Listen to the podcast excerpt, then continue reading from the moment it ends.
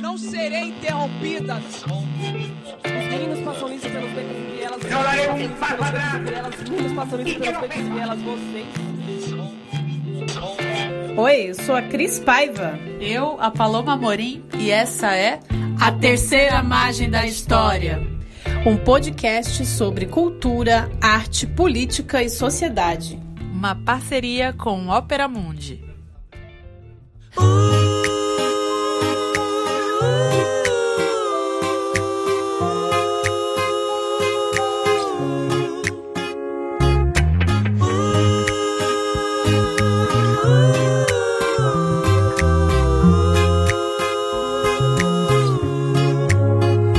Desejo a você o que há de melhor, a minha companhia, pra não se sentir só.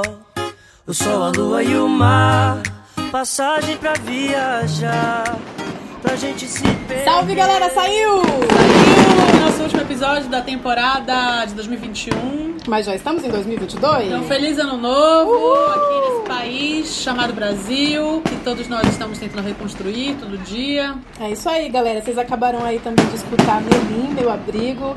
E é o que a gente deseja pra vocês em 2022, tudo que há de melhor. Exatamente. Vamos continuar aí com essa essa força, essa resistência e o bom humor, né, Cris? Que eu acho que é fundamental. Sempre um bom humor. A gente hoje vai fazer Nem um... sempre. é, eu sou a parte mais É. rabugenta desse, desse programa. e eu sou reclamona. Nossa, rabuja É, reclama. é. Bom, é, a gente hoje vai fazer um bate-papo aqui, uma conversa mais livre. Então a gente pensou em alguns temas. A Palo não sabe os temas Não que é, eu não, são- não é bem assim, é um jogo. É um jogo, A Cris não quer falar que é um jogo. Ah, tudo bem. Mas é, é uma brincadeira. Eu quero entendeu? trazer uma seriedade É, sociológica aqui. Acabou o tempo da seriedade desse podcast. Bom, eu selecionei só- alguns temas que eu gostaria de ouvir a Paloma comentando e ela idem que eu comentasse. É, a gente escreveu num papelzinho os temas, botou num potinho e aí a gente vai sortear os temas uma pra outra pra comentar. É essa a regra do jogo, né? Essa é a regra. Tem Começamos? réplica, tréplica? Não. Pode atravessar, mas sem fazer uma grande divagação, né? É a outra que responde. Tá bom, a outra é quem responde. Isso, Mas se eu quiser acrescentar alguma Pode- coisa, pode se eu acrescentar. quiser dar risada, tudo vale. tá. Resmungar, Sempre, discordar. com certeza. É, faz mais legal. É a força desse podcast. Vamos lá então, quem começa? Pedra, papel, tesoura? É, Pedra, papel, tesoura. papel. A tesoura corta o papel, eu começo. Aliás, eu escolho quem começa, porque eu ganhei. Isso. Você começa. Uau! A Cris tá sorteando, então. Um tema que a Paloma escolheu aqui. É o que nós duas escolhemos, né? Pode. Tudo bem, vamos lá. Round 6, nossa, já começou assim. Uau! Gente, olha, eu sou bem sincera. Fala o que que é o Round Six. Round Six é uma série da Netflix, né? Que dizem, né, que discute o capitalismo, né? Um cara meio fracassado. E ele acaba entrando num jogo de vida ou morte, né? E, e vai fazendo as suas apostas lá. É um negócio meio trash, tem aquela brincadeira do batatinha frita 1, 2, 3. Gente, eu não sou a melhor pessoa pra falar desse tema, não. Eu odeio série.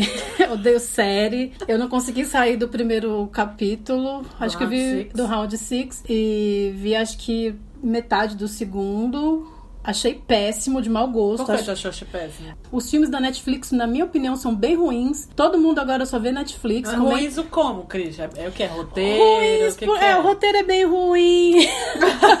Mas o que é ruim, assim? É... de má qualidade. O Round Six é de má qualidade. Ah, eu acho que na verdade eles sempre buscam criticar, né, alguns temas e no fundo eles não se aprofundam e não criticam é nada, porque na verdade a Netflix é uma grande indústria de entretenimento e eu vejo que as pessoas elas ficam à mercê desse entretenimento hoje em dia, ainda mais com a pandemia, né, todo mundo vendo a mesma coisa. Eu achei que a cultura tá muito pasteurizada. Sim. Todo mundo comentando os mesmos temas, sabe? A gente não pode discordar de nada. Então, quem gostou de Round Six, sinto muito, eu odiei.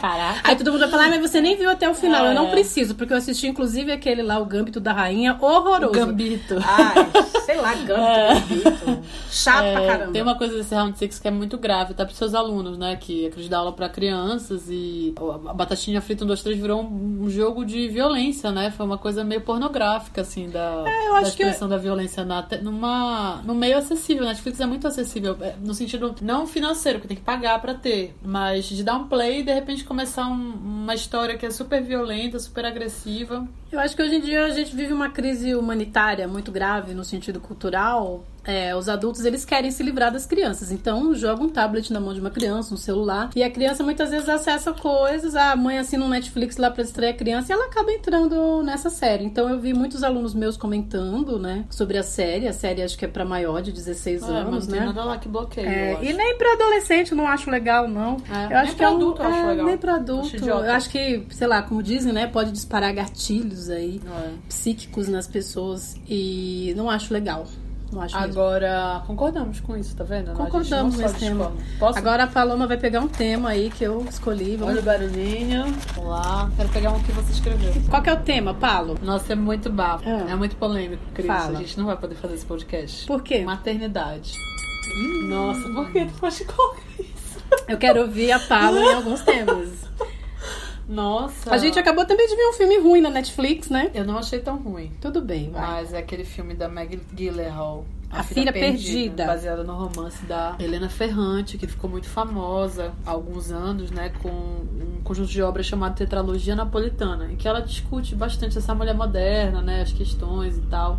Só que o, o problema, muitas vezes, dessa ideia da mulher moderna é que ela exclui mulheres que não têm experiência da maternidade, né? E eu já vivi situações em que me chamaram para comentar peças de teatro e de, sobre maternidade e que, em que o debate parecia ser bem específico dessa, dessa situação de fala quem é, né? Da, da posição de quem viveu. E, é, aí eu falei, eu não, mas eu não tenho filhos, né? Isso, e decidi não ter, ou isso não aconteceu na minha vida, ou quase aconteceu, mas eu consegui inverter o processo. E aí o que, que a, a pessoa falou? Mas nós também estamos recebendo as não mães.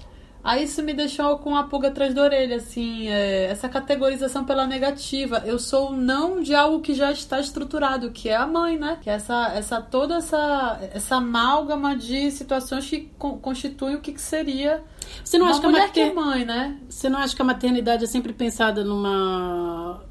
dentro de uma cisgeneridade? Sim, sim, eu acho. Eu acho isso bem problemático, tanto na acho. cinematografia, Uhum.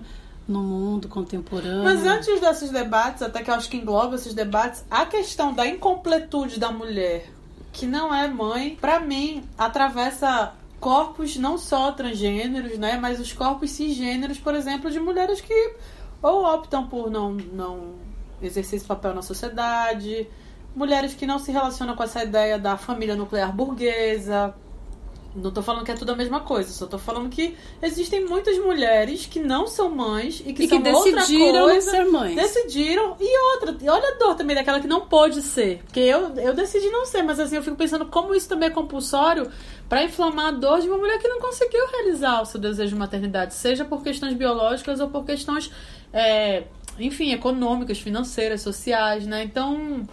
É, eu, eu acho esse debate muito compulsório. Esse filme me deixou meio carrancuda, assim. Eu fiquei meio mal-humorada e a gente fica conversando no meio do filme, eu e a Cris, aí eu fico pausando toda hora.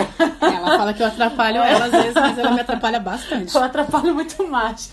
Mas é. Que são, que são questões importantíssimas, mas no caso do filme, isso se dá lá. né, Eu li que era na Itália, mas é- parece no filme que é na Grécia, né? Uma ilha grega. E. E dessa mulher, que é uma mulher já com seus quase 50 anos, experienciando um- uma, uma, uma culpa profunda por ter abandonado suas filhas e tentando ser uma- um desvio desse modelo exemplar de, de mãe, né, de, de ser humano fêmea, né, pensando nesses termos. É, e aí isso é um sofrimento, e o filme inteiro é isso. São, são pequenos caos que acontecem na vida dessa mulher, que trazem de volta a sensação de culpa da maternidade. E eu fiquei pensando essa coisa no Brasil, assim, que a, a dimensão do que, que é ser mãe aqui é tão profundamente social e arraigado nas, nos desequilíbrios sociais, na desigualdade social, que, honestamente, esse filme pra mim parece um filme antropológico, assim, igual o Drunk que a gente falou daquela vez. É um filme antropológico. Ele fala de um determinado contexto de maternidade que é muito, muito elitista, que é muito rico, que é muito de uma classe média europeia. Mas mesmo nesse, conce... nesse contexto branco, classe média, É, eu ainda acho que a cinematografia ainda culpabiliza demais a mulher, né? Uhum. Os caras podem abandonar seus filhos livremente. Mas no filme critica-se isso. Viverem as suas aventuras. Mas Você acha que eu acho que critica? critica, sim, acho eu que- achei que não criticou, não, viu? É que eu acho que você queria um, um vernizinho a mais ali na crítica, mas eu senti É. que tinha um. Eu acho que é importante a gente também pensar a maternidade nas classes populares, sabe? O que, que é criar filhos é, sozinha, né? A mãe solo, né? Como Pois todo é, mundo diz, gente. né? A gente fala aí, ah, as mulheres negras, bababá, mas, mas a gente tem muito nas classes populares também a questão do abandono, né? Aham, sim. Muitas adolescentes. Jovens demais, que, que engravidam muito cedo. E pra menina a vida acabou, pro cara É, ele vai vir. Eu acho que esse ideário da maternidade que vem é, goela abaixo das mulheres que não estão dentro de uma família nuclear burguesa da classe média é um mal social profundo, porque eu acho que a gente discute tanto o que, que é o sentimento mãe. Tem tantas mulheres que queriam ter tempo pra discutir isso, mas que não tem tempo pra discutir isso porque tem que botar comida no prato dos filhos. É, e a gente se furta de discutir coisas pra mim que são contrárias à maternidade, que é, por exemplo, o direito ao aborto. Por isso que eu acho que não tinha que colocar esse tema, porque é o direito ao aborto, o Estado parar de interferir no nosso, no nosso corpo, porque quando eles querem esterilizar as mulheres pobres, eles esterilizam, sem perguntar se a mulher quer ser esterilizada. E a gente não pode definir se a gente quer ou não ter o filho, sabe? Pelo SUS, enfim, de ter todo esse recurso pra poder. Não dá prosseguimento, né, pra uma concepção. Enfim, maternidade é um tema polêmico, é- essa é a minha síntese. Ó, Paulo, esse potinho aqui tá pequeno dos temas, eu vou É, jogar tá, aqui. joga, a pega o de gente- caneta preta que você enxergar, que foi o Tá. que eu escrevi. Vou pegar esse aqui, ó. Tá. O melhor de 2021. Nossa, gente. A pergunta, a pergunta não, a questão é, É o, o melhor, tema. o melhor de 2021. O que, que foi pra você, Cris, o melhor de 2021? Bom, pra mim o melhor foi a vacina em 2021, sem sombra de dúvida. Fiquei extremamente emocionada de ver aquela enfermeira sendo vacinada no Hospital das Clínicas, no Hospital Público. Poucos minutos após a Anvisa aprovar o uso emergencial da Coronavac e da vacina de Oxford, a enfermeira do Hospital Emílio Ribas de São Paulo, Mônica Calazans, se tornou a primeira pessoa no Brasil a receber uma dose de um imunizante contra a Covid-19. É, vendo o Instituto Butantan sendo um do- desses desenvolvedores da vacina, né? A pesquisa científica que está tão questionada, né, nesse Brasil varonil. Pra mim, a vacina foi emocionante. Quando eu fui tomar vacina, quando você foi tomar vacina, de ver as pessoas Nossos defen- pais também, os né? pais e as pessoas defendendo o SUS, né? Muito, muito bonito de ver a, a vacina chegando, né? Pena que a consciência não veio na sequência. Uhum. É, né? consequência, a, a consciência humana, assim, nessa questão do- de manter o isolamento. Aham. Humana social. É, é, não veio. Não veio. Uhum.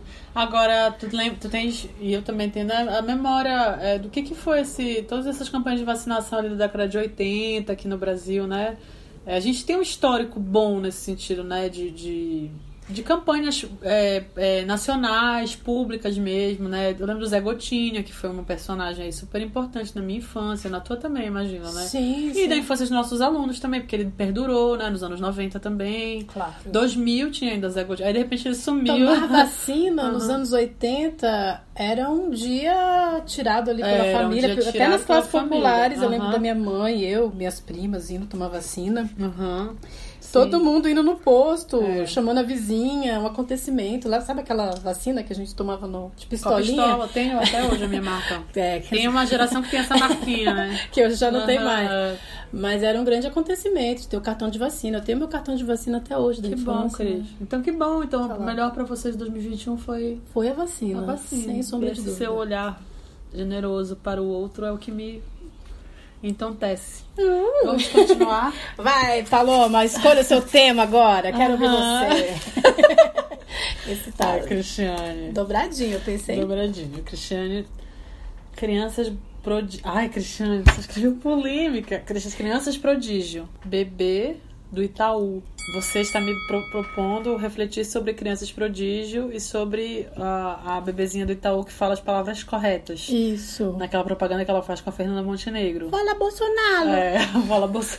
Cara, eu acho que a gente nesse país tem passado, sobretudo por causa da interferência das redes sociais na nossa vida, já há algum, alguns anos, né? O Facebook tem mais de 10 anos já, né? O Instagram menos, nesse sentido de produzir mercado.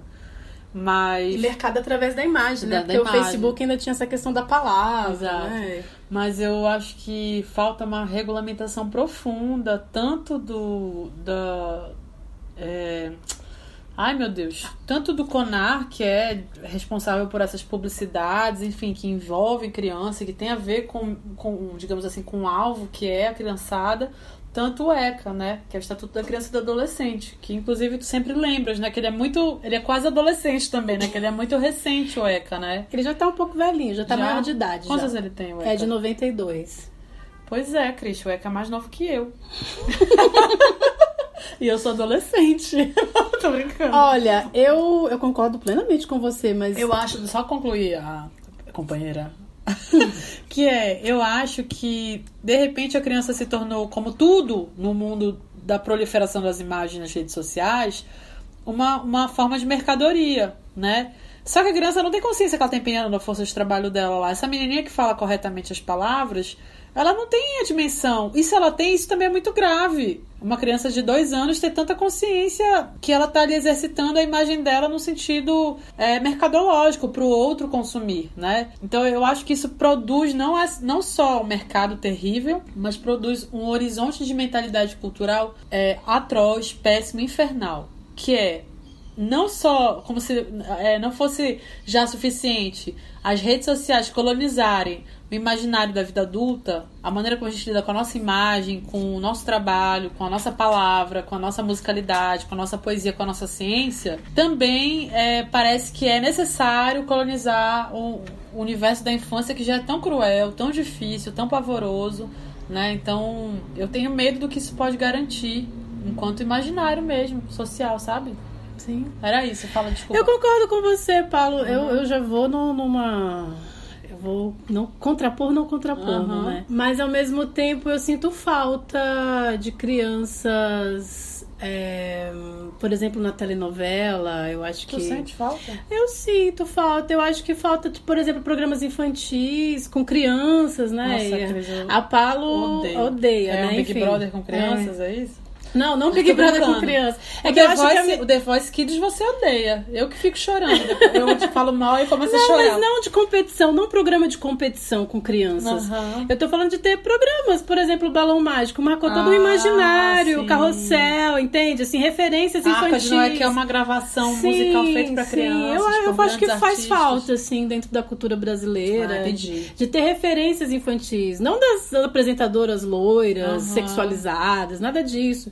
Mas eu sinto Ter falta. produtos pra infância. É, pra infância. Não produtos, porque o capitalismo é foda, né? É Mas... foda, porque o disco é, um É. produto, né? Porque eu acho que a, a infância ela sempre esteve no cinema, na telenovela, sabe? É, eu lembro que tinha um comercial antigo nos anos 80 da tapeçaria chique. É, nem existe mais isso, né, gente? Mas eu lembro que eram umas crianças que faziam.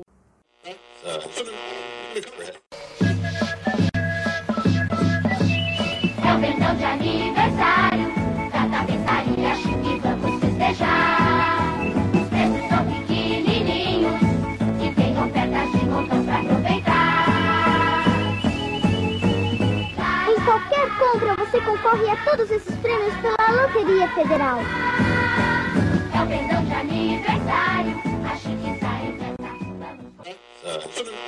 Então, assim, eu, eu me lembro desse comercial até hoje. Aí eu lembro que eu me via no comercial e falava assim: ah, eu sou ele, eu sou ela. Aham. Sabe? Então eu vejo que as crianças elas gostam de se ver também nesses personagens, Ah, sabe? O sítio do sim, pica-pau amarelo entendi. também. Aham. Então eu acho que isso faz um pouco falta. O sítio podia morrer, acabar. Acho que podia ter um programa legal igual o sítio É. pra criança. E aí, nesse sentido, eu acho que eu vou um pouco. Interessante isso. Que aí toca um pouco na coisa do sentimento da, representação, da Sim. representatividade. Não, será?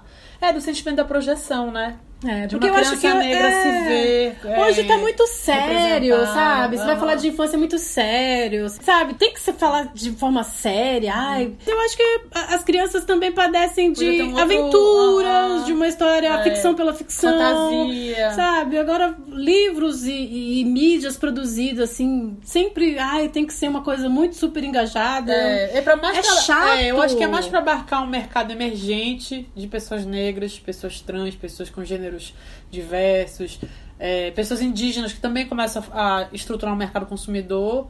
É mais isso do que realmente pra transformar a estrutura, porque eu tava vendo isso até inclusive em relação aos quadrinhos, que agora tem o Batman negro, o Lanterna Verde gay e não sei o que. Aí os nerds cabeçudos ficam super ofendidos com isso. E isso é uma idiotice, na verdade, porque pode tudo, né? Fantasia. Mas ao mesmo tempo percebe-se que tem um pouco a ver com isso, né? Ah, o, o mercado hegemônico já não dá conta que é branco e de repente você começa a inventar personagens que são os mesmos, mas com as dimensões identitárias diversificadas, né? Enfim, não sei, tô já digre- eh, fazendo digressões. Tá, eu vou. Vai você. Quem, quem foi que respondeu agora? Foi você, sobre as crianças prodígio. Ah, eu só tá. comentei em Ah, cima. Agora eu vou pegar um tema aqui que a Paloma escreveu. O eu comentário já foi uma palestra, Meu né? Deus! Domingão do Faustão é o tema. Que nem tem mais o Domingão do Faustão. Não, mas é o contexto todo Ok. dessa, dessa importância. O do- Faustão saiu da Rede Globo. é, Enfim, essa atração de domingo aí que durante muito tempo competiu com Silvio Santos e Gugu, né? Essa rivalidade das grandes emissoras. Ah, eu confesso, eu não era fã do Domingão do Faustão. Eu achava chato. Por quê? Eu, eu era criança, eu não entendia. Tinha muita Ah. sacanagem, muita malícia. A primeira vez que eu vi o Fausto Silva foi num programa na Bandeirantes, que eu já falei pra você, chamado Safenados e Safadinhos. E me chamou muita atenção naquele programa. Isso era 86, mais ou menos. 87. É um meio por- pornô chanchado, assim? Não, era um programa muito maluquete, assim, aconteciam várias coisas, como Perdidos na Noite, né, que ele tinha feito anteriormente. E aí eles estavam sacaneando o Lula, o jeito de falar do Lula. Ah, podre. É, era podre. Então, sim. assim, eu lembro, essa é a minha primeira imagem que eu lembro do Faustão, meu pai assistindo Safenados e Safadinhos. E aí depois, quando ele vai pra Globo, que marca muito aquele cenário, né, das mãos coloridas no fundo, as bailarinas. Sexolândia. Sexolândia. Aí o. Faustão sempre com muita malícia. E o Gugu também, né? Uhum. é, nos programas, muito sensacionalismo. Iam muitos globais, né? O, o arquivo confidencial eu gostava mais. É. porque iam os artistas da novela, né? Uhum. E aí a gente ficava sabendo da vida dos artistas através das entrevistas lá do Faustão. Uhum. Eu acho que o Luciano Huck aí ocupou essas tardes de domingo, né? E com muita seriedade, é, eu acho o Luciano Huck um chato. Ah, e, enfim. não, não entende aquele é. código que o Faustão lá atrás entendeu, né? É, tudo tem que ser uma história de superação, tudo tem que ser é, atravessar ah, as tardes do domingo contando uma história miserável, Uhum. lucrar em cima disso. Eu não tô dizendo que o Faustão não lucrou em cima de outras histórias também. Mas eu acho que É, o povão quer miséria. entretenimento, sim, quer a É. dança dos famosos, quer o Se Vira Quer nos ver 30, coisas bonitas. quer as Olimpíadas do Faustão, É. quer ver a videocacetada. Eu Então, lembro de assim, gente falando no ponto de ônibus assim da novela O Clone, que a- a gente, ah, o acadêmico da aqui do bairro, sabe, hipster de São Paulo, nossa, o clone que coisa cafona, não sei o quê. A mulher falava assim, nossa, que novela bonita. Essa novela é tão bonita. E aí eu fico, fico pensando e fico pensando até hoje que o que me interessa é ver, é ver o que, que a senhora, essa senhora entende e percebe e sente e se arrebenta de bonito, assim. O que, que é o bonito pra ela, sabe? E aí é isso. O Faustão ele faz agora esse novo Band, eu vi, né? Essa, essa versão nova. Que eu até te perguntei, né? é, O que tu tá achando desse corpo de baile, não sei o quê. Pe- Pega nesse lugar também, né? sim. Que é do brilhante, que é do paetê, né? Que é da dança, da coreografia. Uma plateia colorida, lembrando até uns anos 80, É, quando gente, eles iam com é. camisetas. Mas tu achas que né? vai fazer sucesso? Olha, durante a semana eu acho um pouco difícil, é, mas eu acho que tem um potencial aí de audiência, porque as novelas estão em, estão em mesmo, tu acha? declínio. Aham. Eu acho que essa coisa, esses quadros como Dança dos Famosos, é algo que chama atenção. O Faustão é amigo de uma série de pessoas é, ter contatos. que saíram da Globo, então eu acho que é promissor. Muito bem. Não sei se eu E o filho dele apresentando? Ah, eu achei ele meio meio desengonçadinho, patinho Heranças feio. da televisão brasileira, né? É, aí são as questões das famílias, né? Faustão Uhum. entrou aí como associado da TV Bandeirantes, né? Uhum. O, o legal também, como a gente conversou, né? O, o programa sendo filmado no auditório, né? Ah, saudade. E coisa que a televisão brasileira hoje em dia já, já não tem feito, né? Uhum, É mais digital, os cenários são menores, né?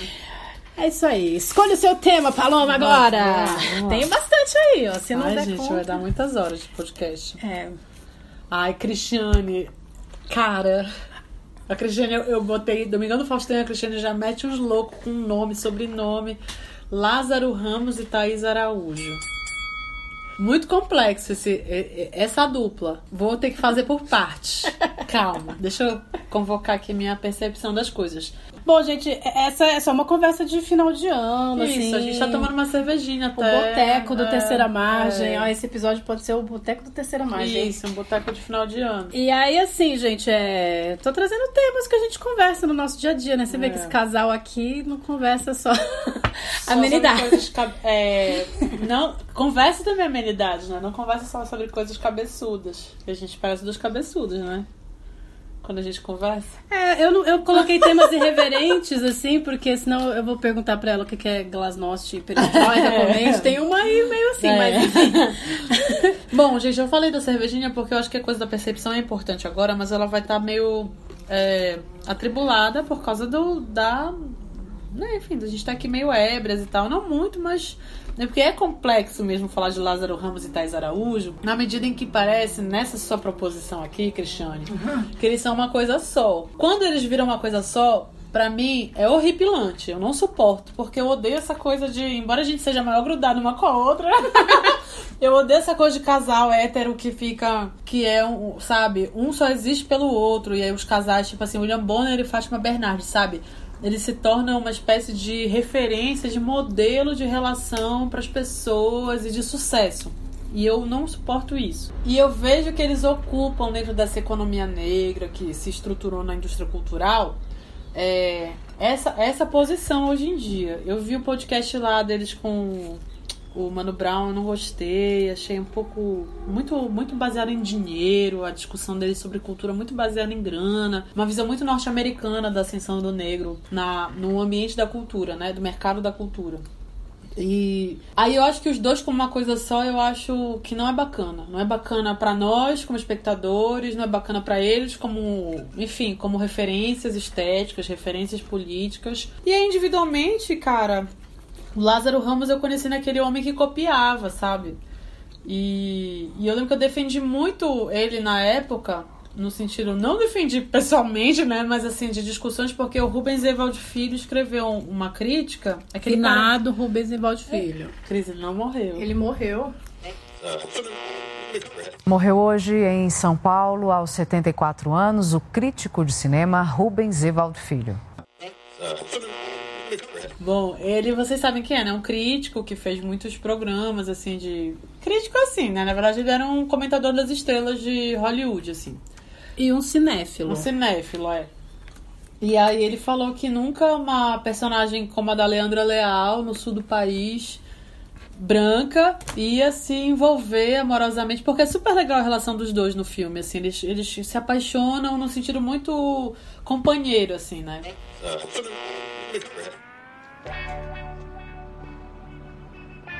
Imagina.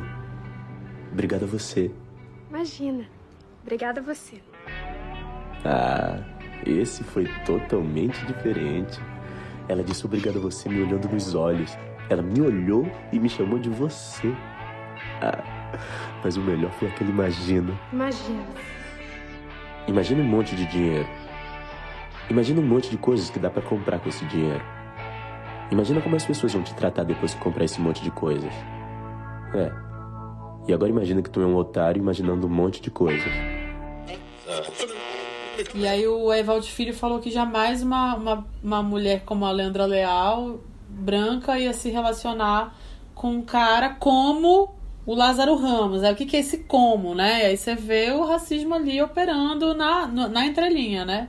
Então, eu lembro que, eu, que enfim, né, que essa discussão de, de, de racialidade, de racismo, nem estava tão em voga na cultura brasileira, a ponto de um cara se sentir autorizado a falar uma coisa dessas em rede nacional. É, e aí eu lembro que isso me moveu no sentido de defendê-lo, não apenas porque era uma pessoa que estava vivendo racismo, um, um artista, né? Mas porque eu acho ele um bom ator. Eu acho que não tem nada a ver isso daí de, de falar que é inverossímil, no sentido, se não for racismo, ao mesmo tempo não é, não é possível falar que é inverossímil a relação dele com a Leandra Leal lá no filme, porque ele manda muito bem. E a Mina também manda muito bem. Eu sempre achei ele um bom ator e defendi ele nessa ocasião. Bom, a Thais Araújo também acho que ela é uma boa atriz. Eu acho que ela tá num, num processo interessante de busca dela agora na maturidade, né? O que, que é, o que, são esses personagens e tal. Tenho muito forte Chica da Silva, que pra mim é um problema que não é da Thais Araújo, mas é problema da TV brasileira ter super explorado o corpo dessas mulheres negras ali atrás e ainda continua fazendo isso. A gente fala que não tá fazendo, mas tá fazendo. Mas assim, eu acho que eles em separado são artistas brasileiros. Né? Artistas brasileiros que têm hoje um reconhecimento, mas são artistas também, além do reconhecimento, que têm um valor próprio, né? Artístico, estético.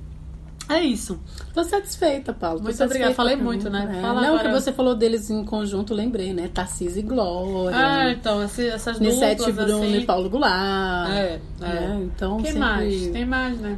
Vou pegar aqui um tema. Paulo foi mais boazinha comigo. Verdade secreta. Eita! Ai, gente. Tá, eu já falei das séries, que eu odeio séries. Essa daí eu fui ver por segredo. Aí todo mundo vai falar assim, nossa, você só vê por, por curiosidade. Vai, admite que você gosta. É, a gente viu até o episódio 20, Cris. Foi muito Não, a gente viu a episódio. dois. A um a gente não viu. a um a gente não viu, as amigas, as nossas Tô amigas assistindo a pra gente. dois. Deu uma brochada.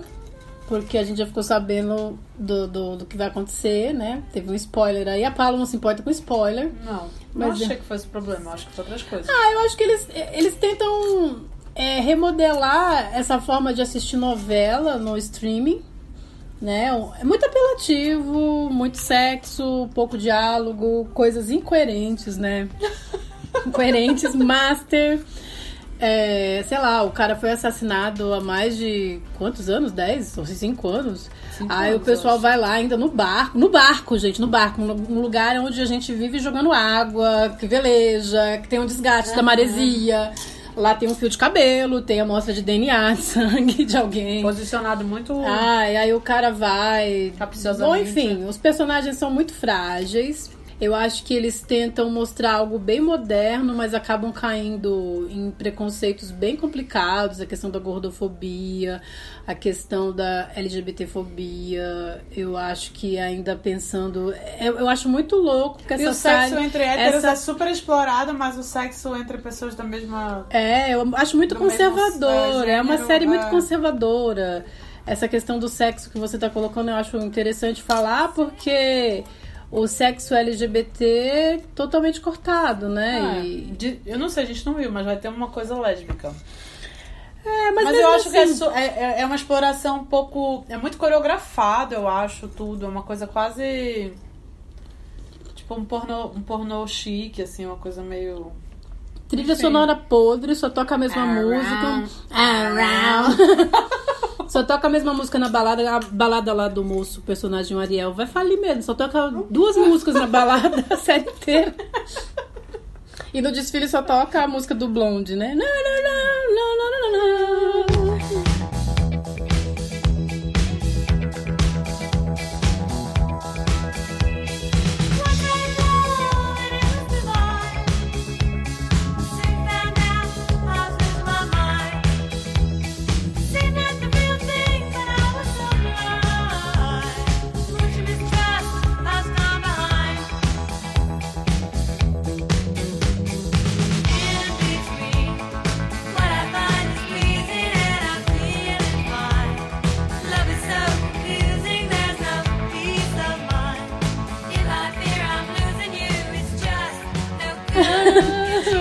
Assim, ai, gente, Verdades Secretas é. É a, é a nova novela do streaming. É. É. Interessante. A novela é uma coisa melodramática e o stream é uma coisa modernosa. Então é como se fundisse É uma repaginação, outra, com é. os mesmos preconceitos. Uhum. É a novela com uma nova roupagem. A branquitude imperando Sempre, ali. Sim. sempre. Muito bem, então pra você é nota zero. Nota zero. tá bom. É, Uau, muito Tema. bom esse. Vai. Tema pra mim, que eu sorteei. Revisão da lei de cotas. Excelente questão, Christian. Quer começar falando você? Eu não, fala tu. Gente, claro que eu sou a favor de que se mantenham as leis de cotas. Eu só acho que quando a gente está num momento crucial, num governo fascistoide, com tanta discussão sobre racialidade que parece que não anda, que só anda dentro da indústria cultural, que a gente só consegue a porra da representatividade, mas não consegue, por exemplo, garantir alimentação para as populações periféricas, eu acho que a gente precisa observar algumas abominações das leis de cotas lá no Nordeste e no Norte brasileiros e aqui em São Paulo também, no Sudeste, enfim, né? Não só em São Paulo, mas é que é, por exemplo, o catálogo de quem é mais negro, quem é menos negro, que é, por exemplo, o teste de melanina. Eu, cl claro que eu acho que cotas não tem nada a ver com isso, é uma outra forma de seleção e tal, mas eu só acho que uma pessoa tem que ficar expondo por que, que ela faz chapinha no cabelo e não deixa o cabelo crespo, por que, que ela não tem um black fabuloso e maravilhoso e, e usa um, um, creme para alisar o cabelo, ou por que, que ela tem a pele mais clara, no entanto tem o nariz, que é um nariz é, negro, enfim, o fenótipo ali que é muito mais é, diversificado do que só a gente ficar achando que é uma forma de negro só que existe no país é, eu acho que essa, essa, essa condição está atravessando muito o que, que seria uma seleção por cotas. Eu venho de uma cidade que as pessoas são muito miscigenadas e, evidentemente, os mais escuros estão nas zonas mais miseráveis de pobreza. Isso aí eu não nego. Eu acho que isso é uma imoralidade falar uma coisa dessas que existem tantos negros escuros na classe média quanto os negros claros. Claro que não, que não tem a ver com isso. Mas eu acho que se a gente fala do grosso da população, que as cotas servem para essa maioria negra entrar é, a gente não pode desconsiderar que existe uma diversidade racial aí. É, do que, que é a negritude, uma diversidade da negritude. Quero só entender, é, falar que a maioria das vagas tem que ser para pessoas negras. Eu acho que não pode dar palco para malandro. É isso que eu tô falando. A gente, se a gente não, não entender que essas políticas de cotas são uma proposição paliativa de saneamento dessa, dessa desigualdade racial e social e começar a entendê-las como se fosse uma espécie de resolução máxima a gente vai continuar dando microfone pro Fernando Holliday ou para qualquer um de seus correligionários falar que é uma, é uma política excludente, porque exclui as pessoas e não sei o quê. Eu acho que tem que ter uma condição melhor de relação com essa, essa política pública em outras esferas em que ela também está indiretamente é, é, enfim, estável, né? Que ela está indiretamente viva, né? Mas a ideia das cotas é justamente essa. Pô, mas ninguém é... fez nada, cara, depois. Eu escrevi mais um tema Ai, que eu quero que tu comente, tu no, no meio do, do... Não, no meio, gente, lembrei de um tema aqui, ó. Uh, balança caixão, balança você. Eu quem escolho agora? Roda Viva. Roda Viva o que? A música, o programa, o que? Vera Magalhães. A, peça. Olha, Não, agora tudo ela... que você quiser que seja, assim. Ah, eu gosto da música Roda Viva. Eu lembro quando ele se ampliou. a Fernanda Porto, né? Fernanda Porto. Saudosa Fernanda uhum. Porto, que nem tá mais que tá, Cris, já existe. Não é saudosa. Saudosa tá que eu digo assim, não tá uhum. mais na mídia. Eu não vi é, mais a Fernanda é. Porto cantar nada. Uhum. Eu gostei da versão ampliada. Foi, ficou legal. Tá, programa agora. Fala, ah, tu, tá, tu tá fugindo. A peça uhum. do Zé Celso eu não consegui assistir. Que é maravilhosa. E queria ver. Eu Tentei assistir no é Teatro linda. Municipal numa exibição, mas a fila atravessando uhum. não consegui assistir. Assisti o Rei da Vela, que é maravilhoso e recomendo. O programa, Cristiane. Quero saber do o programa. programa Roda Viva você sempre assiste, né? Até os velhos. Ah, eu assisto os velhos, os novos. Gente, o programa Roda Viva atualmente é. Ninguém, ninguém discorda, ninguém coloca uma questão de contrapor, para contrapor o entrevistado. É sempre um glamour total, né? Essas questões. Não, não existe contraposição. A Vera Magalhães é uma apresentadora bem controversa. Eu escuto ela, inclusive, na CBN, só pra ver o que, que ela fala, inclusive da música brasileira, né? Porque eu acho ela muito caricata. É, é ela quem faz as perguntas e ela atropela ela é tipo as a perguntas. A aluna, né? é. Ela, ela é tipo faz a, a lição de casa é. total. Eu acho que no programa Roda Viva deveriam ter pessoas mais que contrapusessem, assim, colocassem o entrevistado contra a parede e, e causasse realmente uma discussão. Eu acho que são poucas pessoas no debate, né? Acho que talvez até por conta da, da pandemia, mas assistindo programas até anteriores à pandemia, parece que se restringiu o número de de participantes nesse programa. E o que eu vejo é sempre uma grande conciliação ali, né? Todo mundo sai muito feliz de estar tá ali. Sim. O último programa com o Caetano Veloso, umas perguntas muito estapafúrdias, perguntando inclusive direção do Caetano Veloso, sabe? Uns jornalistas muito medíocres. Eu acho que nessas horas a gente percebe o quanto que o nosso jornalismo é medíocre. Uhum E talvez isso também até se explique um pouco é, a, a, perda mesmo de audiência de determinados veículos de comunicação, porque, nossa, sério mesmo que você trabalha lá no jornal grande aqui uhum. da cidade de São Paulo e você faz uma pergunta desse tipo, né? Então, é, assim. Mas é pra parecer descolado. E aí eu, eu, vejo que existe muita conciliação, né? É, a outra coisa que eu observo nesse nessa última temporada aí do Roda Viva, né, com a Vera Magalhães, é que ela sempre traz pessoas ligadas à mídia, né? É, pessoas que estão aí na alta, na crista da onda e se deixam de trazer pessoas é, intelectuais, pessoas mesmo da vida mais cotidiana, que e eu acho que sociais, eu acho que o Roda Viva ele tinha mais essa característica de trazer pessoas que que estavam ali na nossa vida, uhum. né, que eram pessoas interessantes para a comunidade como um todo, não só midiáticas, né? Ah, eu mas acho que no o... Sudeste, né, Cris? Porque é, eu sei, mas enfim, pelo Ah, menos é. eram pessoas pessoas que estavam pensando na sociedade brasileira ou então que tinham alguma coisa a agregar. Agora, eu acho que a Vera Magalhães ela, ela quer os likes, ela quer a audiência, ela quer. Mas aí tem toda uma questão, né? Eu acho que a TV pública, que é a TV Cultura, ela passou por uma reformulação. Ela não passava, por exemplo, propaganda de empresa privada. Hoje em dia ela passa. É, então, assim, eu vejo também uma crise nesse sentido da TV pública como um todo. Eu acho que o Roda Viva é só mais um programa que está sofrendo as consequências dessa privatização da mídia pública. Perfeito. É isso. Muito bem, posso? Pode. É... Acho que ela não gostou muito da minha resposta. Não, eu gostei. Eu gostei ótimo. Não acredito que puseste isso. Eu ia botar essa. Qual? Telenovela, 70 anos. Hum. Falar sobre isso. Fale, fala. É... Cara, não tem muito pra falar sobre isso, eu acho. não, mas é...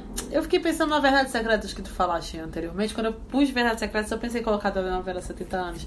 Verdades Secretas é um pouco esse upgrade à brasileira do que, que são as novelas, né? E a brasileira porque você, na verdade, mantém a mesma coisa, só que com uma cara diferente, né? É um pouco assim que funciona a, as mudanças né, na indústria cultural. Elas nunca mudam de verdade. A essência é sempre colonial, é sempre uma coisa melodramática, é sempre uma parada é, que fortalece o pensamento individualista. Eu acho que a, o produto telenovela ele tem uma força muito interessante assim no começo da, das televisões no Brasil, assim das emissoras de televisão, sabe? Porque eu lembro do Fernando Faro, que era diretor do ensaio na cultura e um dos é, dos que iniciou essa pesquisa pelas formas audiovisuais ali, que era a gente vai fazer close, a gente vai gravar o, o, convidado no rosto dele, vai fazer as perguntas e o espectador, o telespectador só vai ouvir as respostas que ele der, a gente vai fazer em preto e branco. Tinha uma, uma espécie de pensamento e desejo cinematográfico. De buscar uma, formas. Buscar formas, assim, sabe? E aí eu vejo até o final dos anos 90, ou meio dos anos 90, a telenovela ainda respondendo a esse tesão que é você criar a partir de um material novo, né? Que é a câmera, os cortes, a, a edição, o close, né? Como é que faz, o, o campo de visão ali que pode caber na lente da câmera. É, só que de uns anos pra cá, né, final dos anos 90 pra cá, é, isso se transformou completamente, né? A novela ela começa a responder a uma questão quase como a gente fala do Netflix, assim, algorítmica, né? Na época não era ainda os algoritmos, né? Uhum. Mas de do que as pessoas vão gostar. Não, não, a novela não tem mais espaço para você não gostar. Até do vilão você tem que gostar. Ele tem que cair no gosto do público. Assim, não, não tem mais espaço crítico de você falar assim, nossa, você é um filho da puta, ou desse cara, não sei o quê. Ou essa trajetória não é legal, essa, esse processo não é interessante, né? Ela é. Hoje a novela é uma bala. Que você abre e come, sabe? É doce, doce, doce. Ainda mais essa, essas novelas das, sete, das sete, né? Do horário das sete horas que são bem humorados, não sei Chata pra caramba. É, exatamente. É, eu o Rei vejo... do Gado, por exemplo, é a última telenovela, que eu não sei de quem eu acho que é de 96, em que o contrato se dava do início ao fim da, da trama, assim, ou seja, a trama era acabada, ela era vendida para vendida não, produzida pela Globo de início, do início ao fim. Hoje as telenovelas respondem à necessidade da audiência, elas transformam-se de acordo com a Mas elas sempre corresponderam, né? As Filhas da Mãe, elas Ah, foi uma novela da encerrada Mas porque é depois do Rei do. Gado. Aquela novela do Cassiano Gabus Mendes que Qual? também não deu do audiência. Ben Silver lá, do, que do- não do deu audiência, eles terminam. Não, mas isso é depois do Rei do Gado. Antes, por exemplo, Pecado Capital, que é uma novela é, de Essa do Cassiano Claire. Gabus Mendes é nos anos 90 ainda. que responde à audiência e é Sim, cancelada? sim. As Filhas da Mãe também nos anos As 90. Filhas da Mãe não são nos anos 90, são no final dos anos 90, são depois do Rei do Gado. Com certeza absoluta. Andréa Beltrão, Cláudia Raia, É. não é? E Beth Coelho? É. Eu- eu acho assim- Bom, eu posso estar com esse dado errado. O que eu quero dizer é que mudou a forma de fazer novela. A novela vinha do teatro, né? Tem um negócio que é o teleteatro, que é a transição. Vem do rádio também. Então, mas o que eu quero dizer assim, é, a, a ideia do roteiro vem da dramaturgia, é teledramaturgia que chama, né? Ou seja, é uma espécie de transição entre o que é o teatro, o que é esse teleteatro e o que que vai ser essa novela. Gente, eu é comento as cinema. coisas aqui, a Paula fica com uma cara de contrariada. Não, não é contrariada. Minha cara é normal essa. Mas é, é, antes a telenovela respondia uma ideia do, tea- da- do que, que é o- a forma teatro de narrar, que é a dramaturgia, né?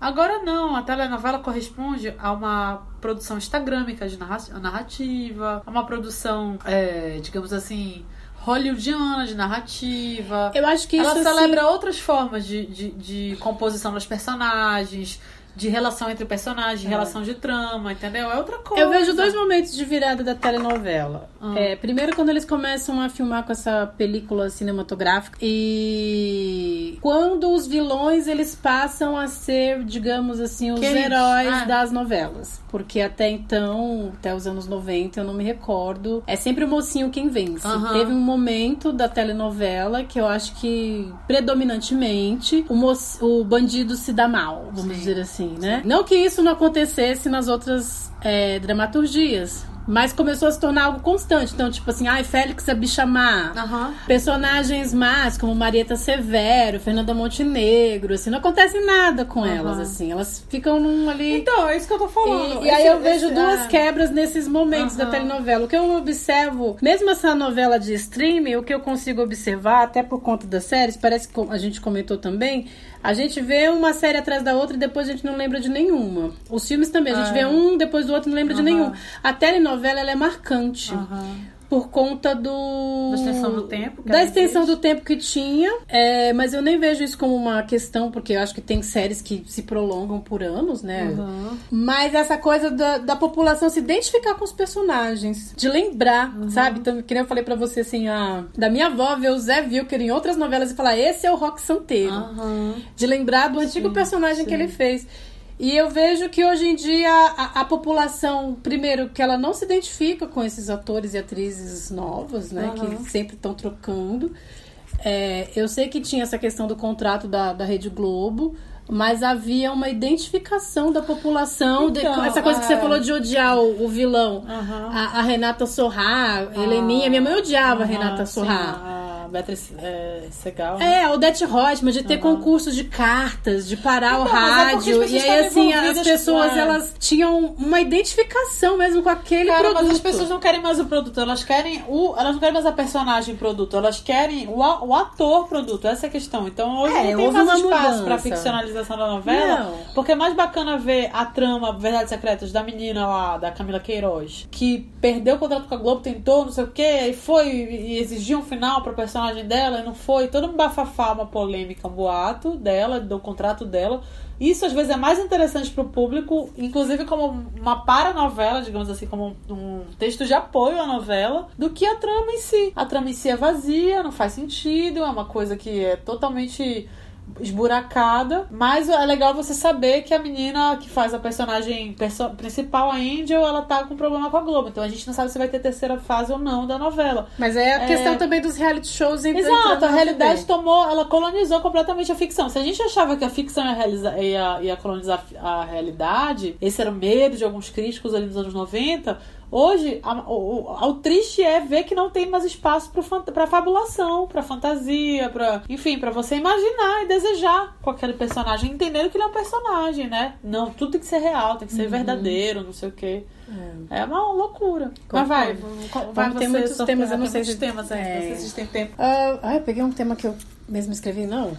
Peraí, o que, que eu coloquei? Miriam Leitão. Miriam Leitão. É. Miriam Leitão virou nome de biblioteca, né? Lançou um livro infantil. Aham. Ai, gente, eu lembro de um amigo meu que falava que eu ia ser Miriam Leitão no futuro. Pois é, Ele falava assim pra mim, Cris, eu te vejo de terninho, falando no assunto de economia. Enfim. Qual a sua opinião a respeito? De Ai, sete. Ixi. Bom, eu acho que a Miriam Leitão ela tem a sua importância no jornalismo brasileiro. Eu acho ela um pouco equivocada, se não muito equivocada em algumas análises econômicas. É... Eu acho que é uma pessoa que sofreu aí a, a, perseguição da ditadura militar. Escreveu um livro, inclusive, sobre isso. Hoje tem perdido espaço na TV, ela só tá no Globo News, pelo que eu vejo. Né, Natuzaneri pra... vai tirar o lugar de Miriam Leitão? a Natuzaneri vai tirar o lugar de Miriam Leitão? Eu acho que é provável, viu? É provável. Tem aí a, a, a, Como é que fala? A repaginação do mais do mesmo, né? Mas eu, eu acho que ela tem a sua história dentro do jornalismo. A, a crítica que ela faz aos governos populistas faz sentido para você? Não, eu sou totalmente contrário. Eu acho que eu tô falando de um outro espectro ideológico do que fala Miriam Leitão. Eu discordo dela profundamente. Profundamente. Interessante. Eu sou, sou comunista, socialista, não. É isso. Muito bem, Cristiane. Posso aqui? É... Pode ser. É. Los Hermanos. Cristiane. Aliás, tem outro tema aí que se liga a isso que tá aí no meio. Ah, é? É, que talvez você quiser. Quer falar qual é? Que aí a gente já... É rock brasileiro. Los Hermanos barra rock brasileiro. que rock brasileiro. Tô brincando. Pra mim, sabes que a minha opinião musical em relação ao rock no Brasil é Tropicália, Jardim Macalé.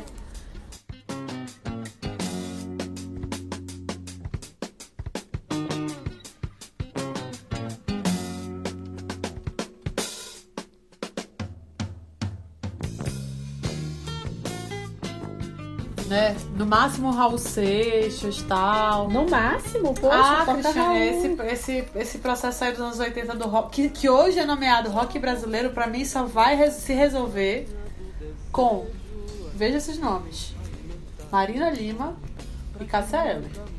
Você acha Agora, que são os grandes nomes do rock? Não, eu acho que dos anos 80, o que, o que produz, e, a, e elas aparecem bem depois, né? É, aliás, a Marina Lima nos anos 80, a Cássia Eller um pouco depois.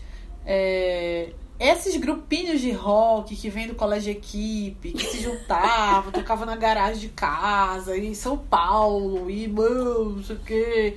E fora, fora a gente feia da cidade, né, o Ira cantando que odeia nordestino em São Paulo.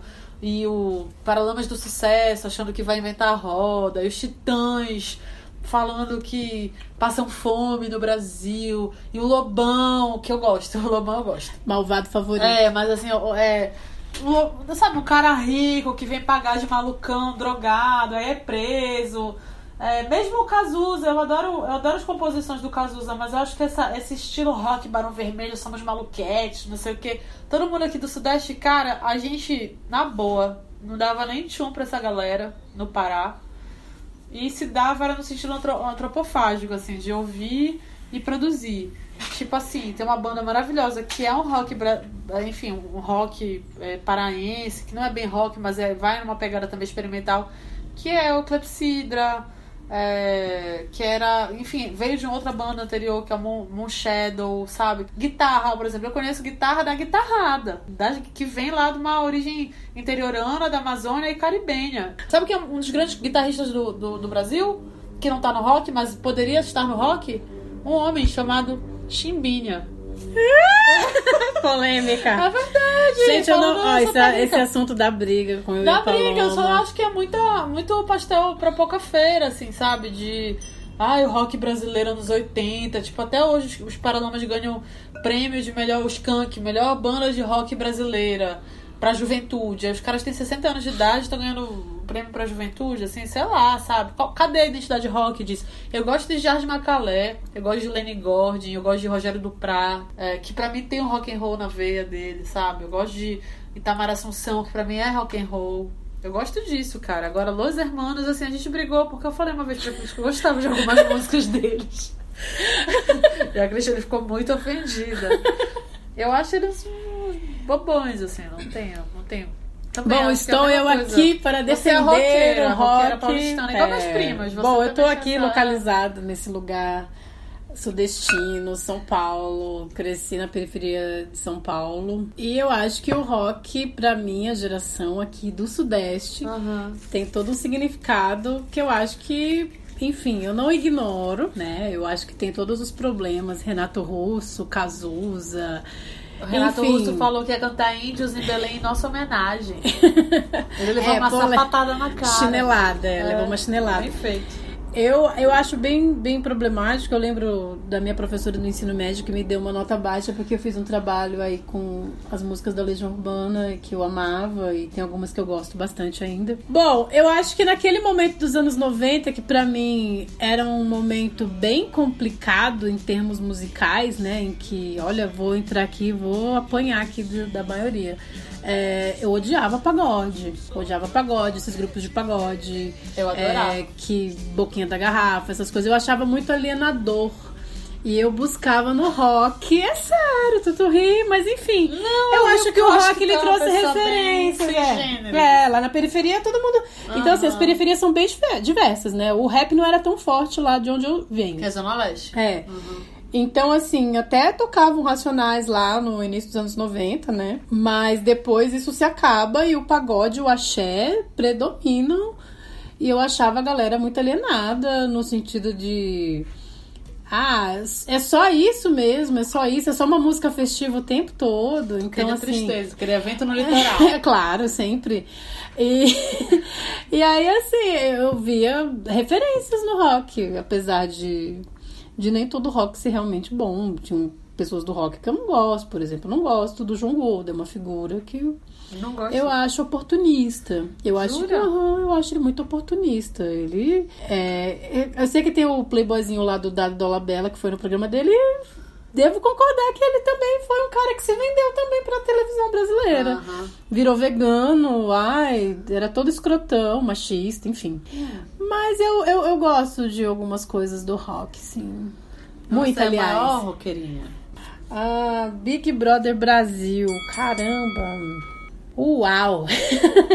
Gente, eu sou aquela pessoa chata que assiste as coisas por curiosidade, né? Vocês já estão achando aí que eu tô dando um migué. Eu assisti, acho que o primeiro Big Brother Brasil, mas não assisti do início ao fim. Eu lembro que foi o Bambam quem ganhou. E assisti a última edição. Olha, assisti a primeira e a última. os primeiros serão. Aham, Os últimos serão os primeiros. Ah, eu. E torceu pela e torci, última, ai, já gente, torci pela Juliette. É, é, última. É. E aí, acho que diante da pandemia é um programa aí que, que trouxe grande audiência na população, trouxe temas, né? Como você falou, o reality show ocupou é, as mentes das pessoas. Eu acho que elas querem a pessoa, elas não querem mais a ficção, elas Uhum. querem a realidade, embora a realidade seja uma ficção, né? exatamente, é. Nossa, Porque é o programa ele é editado, então pra ele ser legal, uma vez a gente assistiu é, um pedaço no Multishow, né? Que às vezes passa o, o Não dia é a chatice, né, Pedro? Uma- É uma chatice ver a pessoa indo, toma um sol, toma um banho de piscina. Corta uma unha. Não, o legal é a edição que torna. é, corta Uma uma coisa unha. dinâmica, É. é, é tel- telenovelística, né? Então ainda acho, discordo um pouco da minha compa aqui, Paloma, eu acho que a ficção ainda preenche muito o Verdade. imaginário brasileiro. É isso que eu tenho pra dizer sobre Big Brother. E Juliette é uma construção dessa ficção aí, de que, que é, o isso, Bra- né? do que é o Brasil. É, totalmente sem graça, mulher. Vamos lá. É, pra finalizar, né, Cristi? Celular na vida das pessoas. Um mal. Um mal. Um mal pra, pra cultura, um mal pro corpo. É, a gente não sabe que efeitos isso pode ter a longo prazo. Eu conheço pessoas que tiveram câncer que tinham uma relação muito profunda com o celular no corpo. Pra além disso, porque eu sou uma leiga falando, né? Não sei. Cara, é um negócio que a gente mesmo não conhece o funcionamento, a radiação e tal. Muda toda hora. É igual o carro hoje em dia, né? No sentido, você tem que comprar um novo todo ano, porque todo ano tem um modelo novo, uma linha nova e tal. Serve para registrar a vida das pessoas o tempo todo, então é um, um, um recurso ali de vigilância, né? Um recurso de registro terrível. E para mim, hoje o celular é o meio de propagação dessas big techs, dessas empresas que estão fazendo suas raízes no Brasil com o mercado consumidor imenso que o Brasil tem, é, para seus programas, Instagram, aplicativos, Uber, Spotify, aqui que a gente está também, que, que, enfim, que são programas que vão enriquecer essas empresas internacionais, não, não são investimentos no país, né? Então a gente é de novo tá numa neocolonização, porque a gente está produzindo conteúdo, alguns de nós, e também consumindo o conteúdo que a gente produz e o dinheiro não vem totalmente pra gente, né? O dinheiro, o grosso da grana não vem pro nosso país, não vem pra gente, enfim. É, eu achava bacana quando você saía com alguém à noite, aí esperava a pessoa te ligar durante a semana, assim, falar, ah, dei meu telefone, Ela é vou esperar essa pessoa me ligar essa semana. Ou mesmo de trabalho, entendeu? Não ficar tão. Agora a pessoa, você manda um zap, a pessoa não te responde, você já fica enlouquecido, já fica achando que escreveu alguma coisa errada, que se comunicou mal, que tá tudo errado e tal. Não- Eu não É. sei, acho que isso criou uma ansiedade contemporânea muito esquisita, assim, e eu não gosto. Se eu pudesse, eu não tinha celular, não, assim, mas. Eu acho que esses temas a gente pode, tipo assim, ou dar uma nota ou comenta com uma palavra. É, tá. Tá, vou pegar aqui então. Já tá muito longo. É, tá longo. Regina Duarte. Amo. Você fala. Você leu alegre. Nossa, você leu alegre. Eu li alegre porque eu também Regina Duarte. Eu li, eu li alegre porque eu te fiz a mesma pergunta. Mentira. Puseste Regina Duarte também? Pus. Ah, então beleza. Não. Regina Duarte. Já torci por ela. Nas novelas. Porra. Confesso.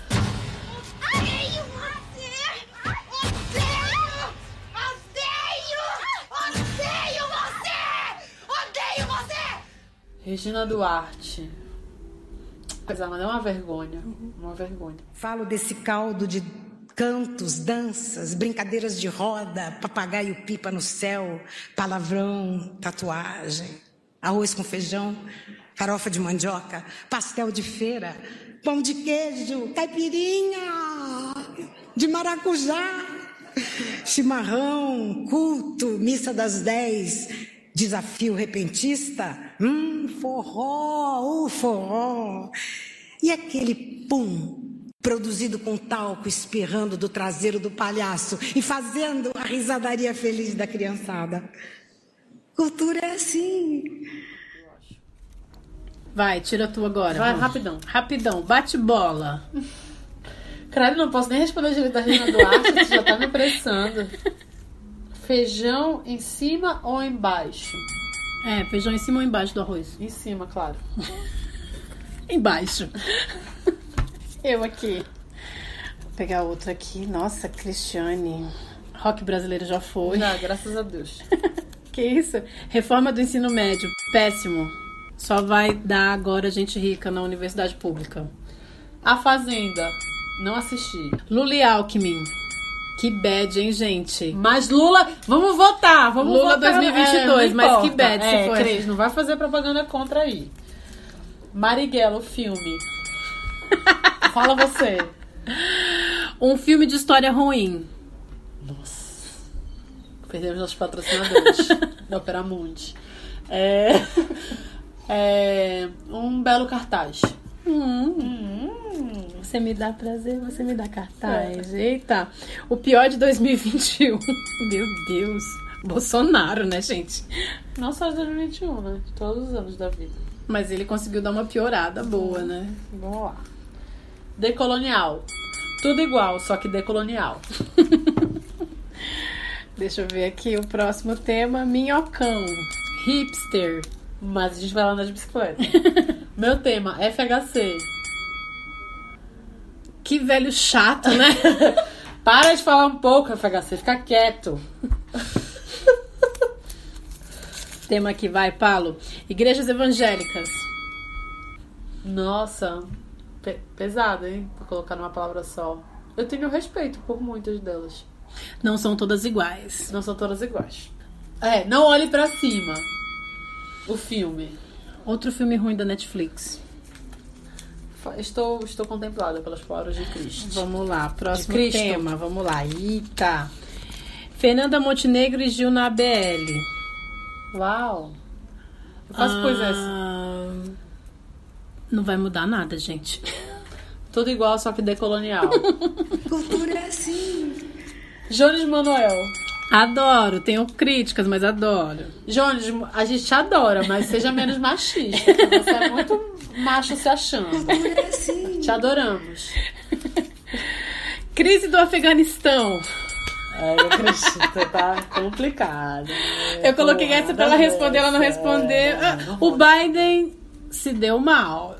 Cultura é assim. O tempo. Tempo? Como assim o, O tempo? tempo. Tá corrido, né, gente? O tempo é belo. Vou aqui abrir o próximo. Vamos lá. Pronome neutro. não resolve toda a questão LGBTQIA+. Mas nós respeitamos e aprendemos a usar. Teatro online, o meu tema.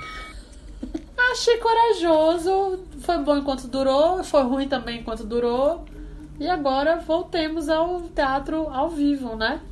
Eu acho que funciona para algumas coisas. Se for José Fadel fazendo monólogo, funciona. tô brincando, tô brincando. É... Teatro é ao vivo, né, galera? Teatro é, é, é vida. É, É, lugar de onde se é- fala. É o lugar de onde se vê. Ai, desculpe. né? E é lugar em que se, que se faz também, né? Pensando.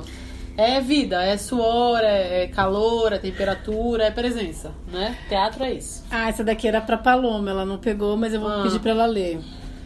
ECA não é o Estatuto da Criança e do Adolescente, e sim a Escola de Comunicação e Artes. Uma escola que deveria ser acessível a toda, a população, uma vez que está dentro de uma universidade pública, né? Podcast do Mano Brown.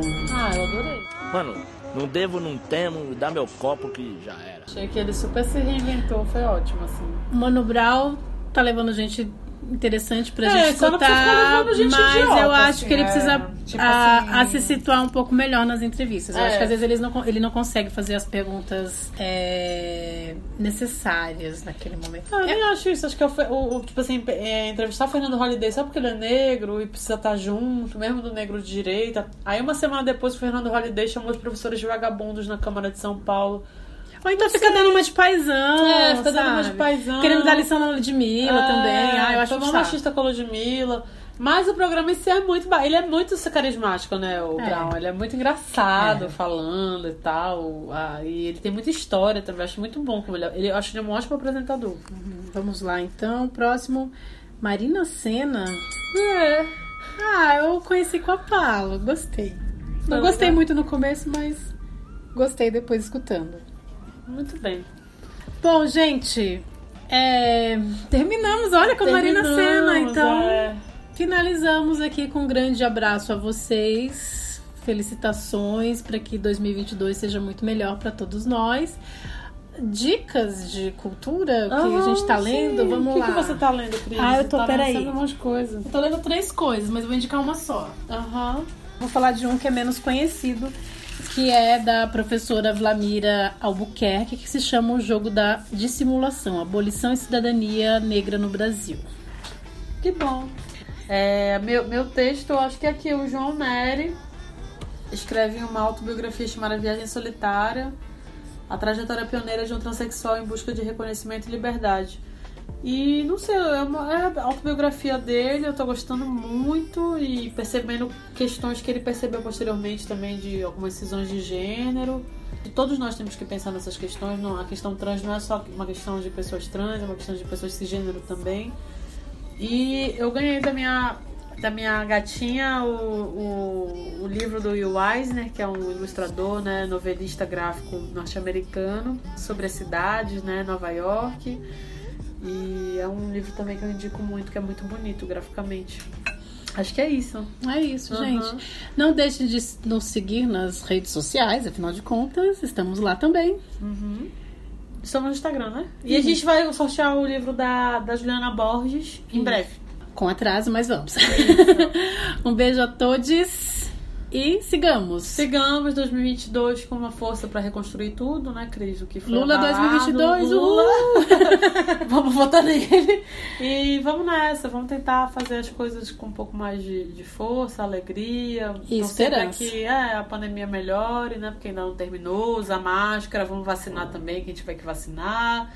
E apoiar as medidas também de de, né, de, de quarentena, se for necessário, de novo, porque as coisas já estão piorando de novo. Então vamos ter força coletiva, né? Que afinal a gente está tão individual, mas às vezes eu acho que o que pode resolver a nossa vida é o coletivo. Eu sempre acho isso. É isso aí, gente. Beleza, Cristi? Beleza, Paulo. Vamos nessa. Bom, bom. Bom 2022. Vocês ficam agora com a canção Cabelo da Marina Senna. Beijo, gente. Beijo.